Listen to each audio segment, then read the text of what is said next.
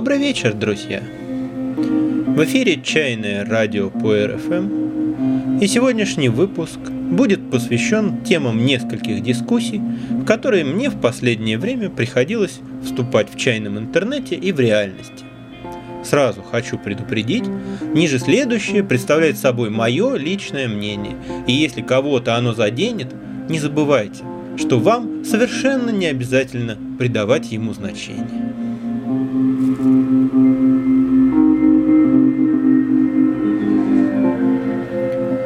Тема первая – это ритм жизни. Это словосочетание почему-то часто всплывает, когда люди пытаются доказать, что для полноценного чаепития просто невозможно найти время. При этом произносится оно обычно довольно специфическим тоном. Меня вообще обескураживает, когда люди ухитряются одновременно жалеть себя и гордиться собой. И магическое выражение «ритм жизни» как правило, пускается в ход с таким видом, как будто от человека тут ничего не зависит. Это неумолимый рок, фатум. Но при этом, подчиняясь этому ритму жизни, человек делает такой мужественный, такой достойный выбор, что его надо немедленно похвалить.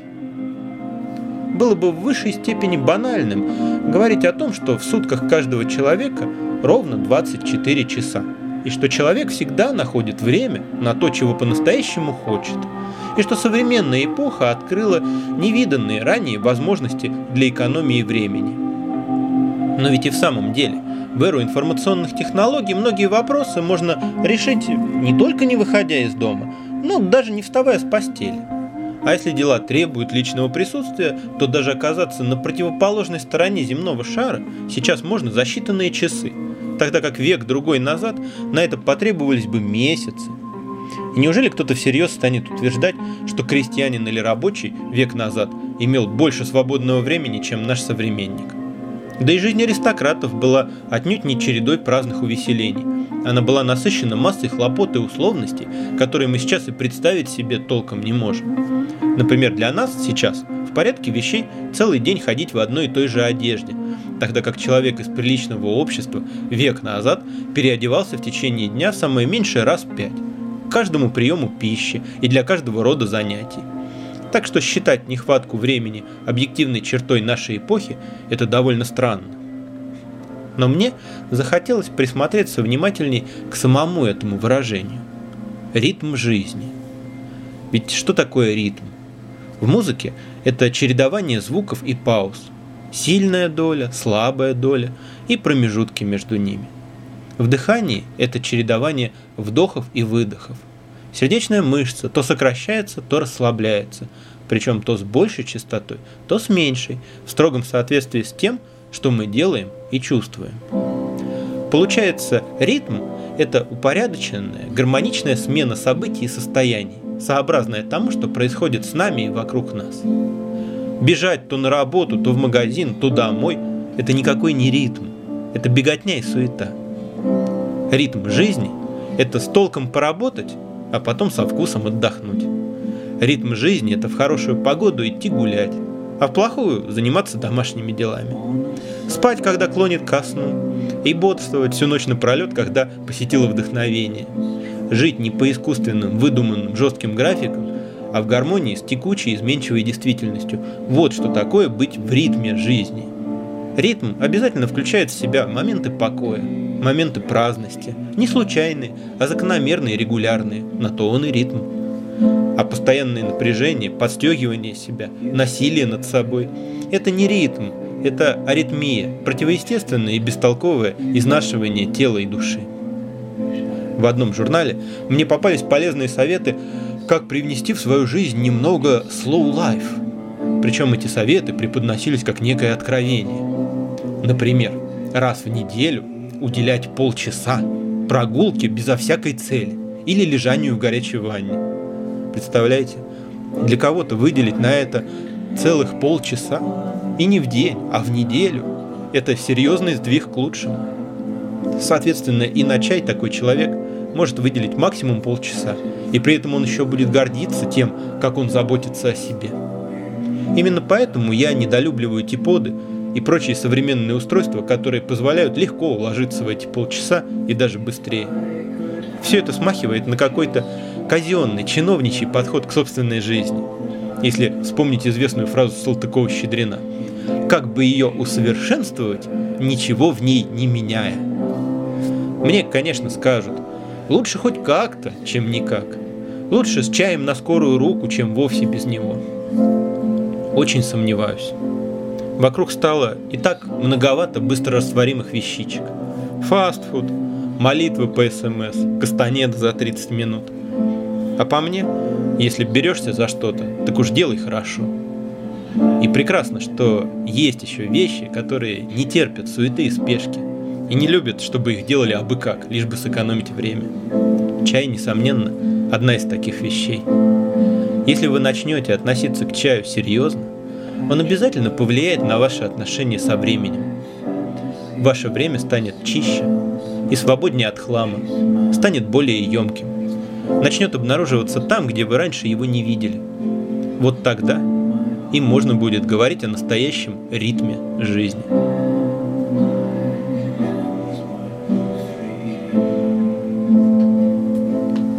Второй неоднозначный вопрос об описаниях чая. Много или мало нужно говорить о чае? Подробно и красочно или коротко и сухо? Как лучше? Мой учитель редко о каком чае скажет больше двух-трех емких фраз. Давая что-то на пробу в качестве домашнего задания, он чаще всего вообще не называет не только сорт, но даже и вид чая. Смысл тут не в том, чтобы угадать, что в неподписанном пакете – а в том, чтобы пробовать чай непредвзято. Я заметил, что и сам я все меньше склонен в начале чаепития рассказывать о чае, которым пою людей. Он ведь и так перед вами, зачем лишние слова? Меня поражает, когда гости, еще не дождавшись, когда коробочка с чаем дойдет до них, спрашивают, а что это за чай? Или еще того лучше, а расскажите нам об этом чае. У вас есть глаза, нос, язык. Почему бы для начала не послушать их?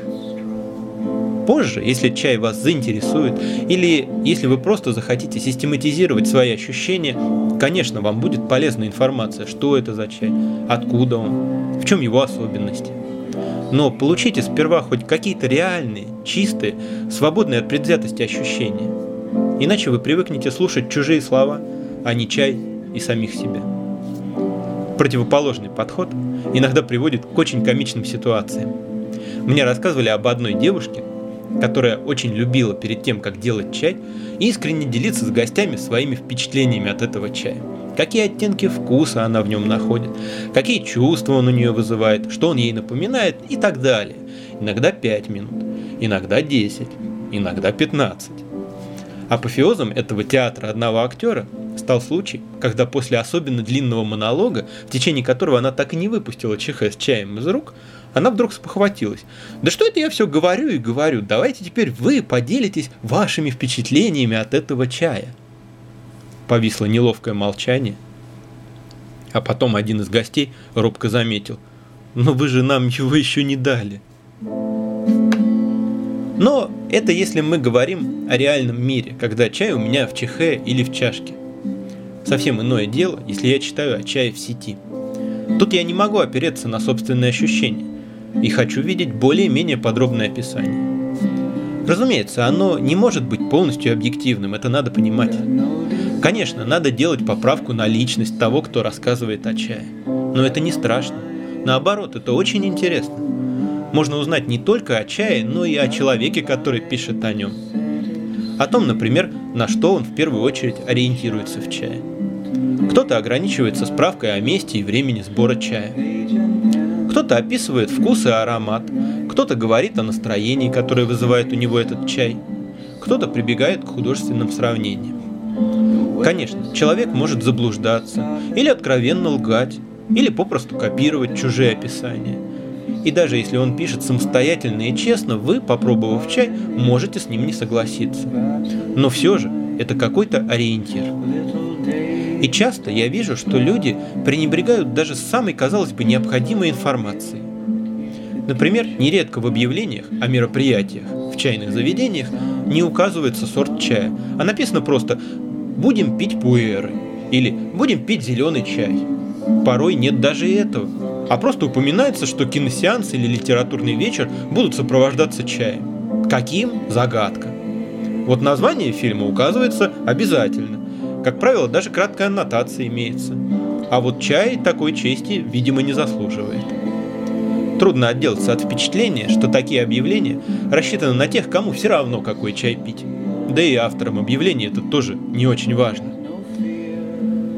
На это иногда возражают, что, мол, многие посетители все равно не разбираются в сортах и даже видах чая. Ну а как же они начнут в них разбираться, если не говорить им об этом? Если не давать им понять, что тут есть в чем разбираться, и что это очень интересно. В одной из танго-школ, в которых я занимался, к учебному процессу постоянно подключались новички, и им уделялось гораздо больше внимания, и делалось все, чтобы им было легче. И в результате всем приходилось повторять одно и то же вместе с каждым очередным новичком. И никому от этого не было хорошо, потому что не было прогресса. И мне кажется, это не очень хорошая идея. Стараясь быть понятным и доступным для всех, подстраиваться под самый начальный уровень знаний и понимания. Так, с этого уровня никогда не выбраться. Нам интереснее ориентироваться на тех, кто хочет знать и понимать больше, размышляет, вникает в детали, задает вопросы, ищет ответы. В такой среде и начинающие быстрее осваиваются и набираются знаний. Я вижу, что не так уж мало людей высоко ценят свои знания, дорожат ими, стараются делиться ими по максимуму, только во время занятий чайных школ, за совсем не символическую плату. Таких людей невозможно осуждать. Они сами потратили немало времени, сил и денег, чтобы эти знания приобрести. Вот только лично я считаю, что если твое дело и твоя жизнь выстроены так, что тебе оказывается выгодно, чтобы окружающие знали гораздо меньше тебя – значит, ты делаешь что-то не то. Мы стараемся так заниматься чайным делом, чтобы нам было выгодно, чтобы наши клиенты разбирались в чае хорошо, как можно лучше, в идеале лучше нас. Мы от этого только выиграем, и это огромное удовольствие. Рекомендую.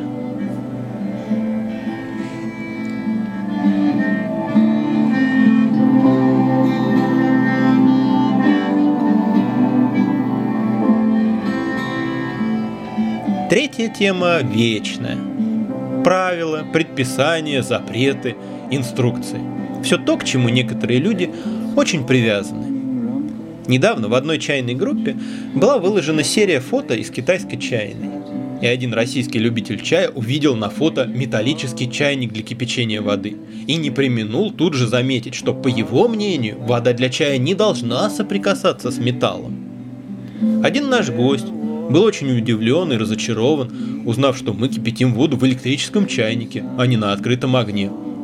Есть люди, которые утверждают, что если поставить свечу на чебань или рядом с ней, огонь будет вытягивать энергию из дерева. И этот список можно было бы продолжать бесконечно. Для подобных вещей в русском языке есть очень меткое, точное слово – суеверие. Суеверие, то есть вера в суе, напрасная, зряшная вера, идущая не от чистоты сердца, а от суеты ума. Лично я предлагаю ради удобства провести границу между технологиями и ритуалами. Одно дело, когда у действия есть ощутимый результат. Он может быть очевиден каждому, а может быть доступен только человеку с определенным навыком или с особо тонким восприятием, но так или иначе речь идет о чем-то объективном. Допустим, человек может при слепой дегустации уверенно отличить чай, приготовленный на воде, соприкасавшийся с металлом, от чая, вода для которого с металлом не соприкасалась. Разница может быть во вкусе, в аромате, в каком-то трудноописуемом действии на тело, но она ощутима. Это один случай. И другое дело, когда никакого ощутимого практического результата нет – нет никакой заметной разницы между чаем, который получается, когда соблюдаешь какое-то правило, и когда его нарушаешь. В этом случае мы имеем дело просто с ритуалом. Чужие технологии имеет смысл изучать. Они имеют объективную ценность и могут оказаться для вас полезны. О них можно и поспорить, можно сравнить результаты одного и другого способа обращения с чаем и выяснить, чей лучше. А вот ритуалы – это дело сугубо личное. Заимствовать их, конечно, не грех, если они вам по душе. Но вот говорить, что чьи-то ритуалы правильнее или лучше, это нелепо. А навязывать свои ритуалы кому-нибудь и подавно некрасиво. Лично я считаю, что лучше в первую очередь заботиться о практической стороне дела, чем о красоте и символизме. Плавные движения, красивые костюмы и торжественное выражение лица – это прекрасно. Но если чай при этом приготовлен плохо, то вся эта эстетика и культурная культура, она лишается смысла. Бывает, что внимательно присматриваясь к ритуалу, начинаешь обнаруживать в нем практический смысл. Например, есть одна российская чайная школа, в которой большое значение придается тому, чтобы только одна рука чайного мастера в каждый момент времени двигалась, а другая олицетворяла собой качество устойчивости и была неподвижной. Выглядит это не очень естественно, и сложно расценить это требование иначе как догматизм и формализм. Но как-то недавно я смог отследить это ощущение, и действительно есть разница. Обеими руками размахиваешь или только одной. Хотя эта разница и не столь принципиальна для меня, но она действительно есть. Но даже ритуал в чистом виде – это тоже вовсе не значит что-то плохое, глупое или бессмысленное. Ритуал тоже может служить какой-то важной цели. Как минимум быть проявлением уважения к гостям, чаю и чайной культуре. Часть моих действий во время чаепития позаимствована у разных дорогих для меня и уважаемых мною людей – в этих жестах нет ничего важного, но совершая их, я вспоминаю об этих людях. А еще ритуал может никак не влиять на вкус и аромат напитка, но заметно влиять на состояние участников чаепития. Иногда, когда я чувствую потребность в этом, я готовлю воду для чая на открытом огне. Это никак не сказывается на чае, но это сказывается на мне. Хотя чай – это не только то, что у вас в чашке, но и все, что происходит внутри и вокруг вас с чашкой. Люди, звуки, интерьер, атмосфера. Все это, как и само питье, может быть приготовлено мастерски или тяп-ляп.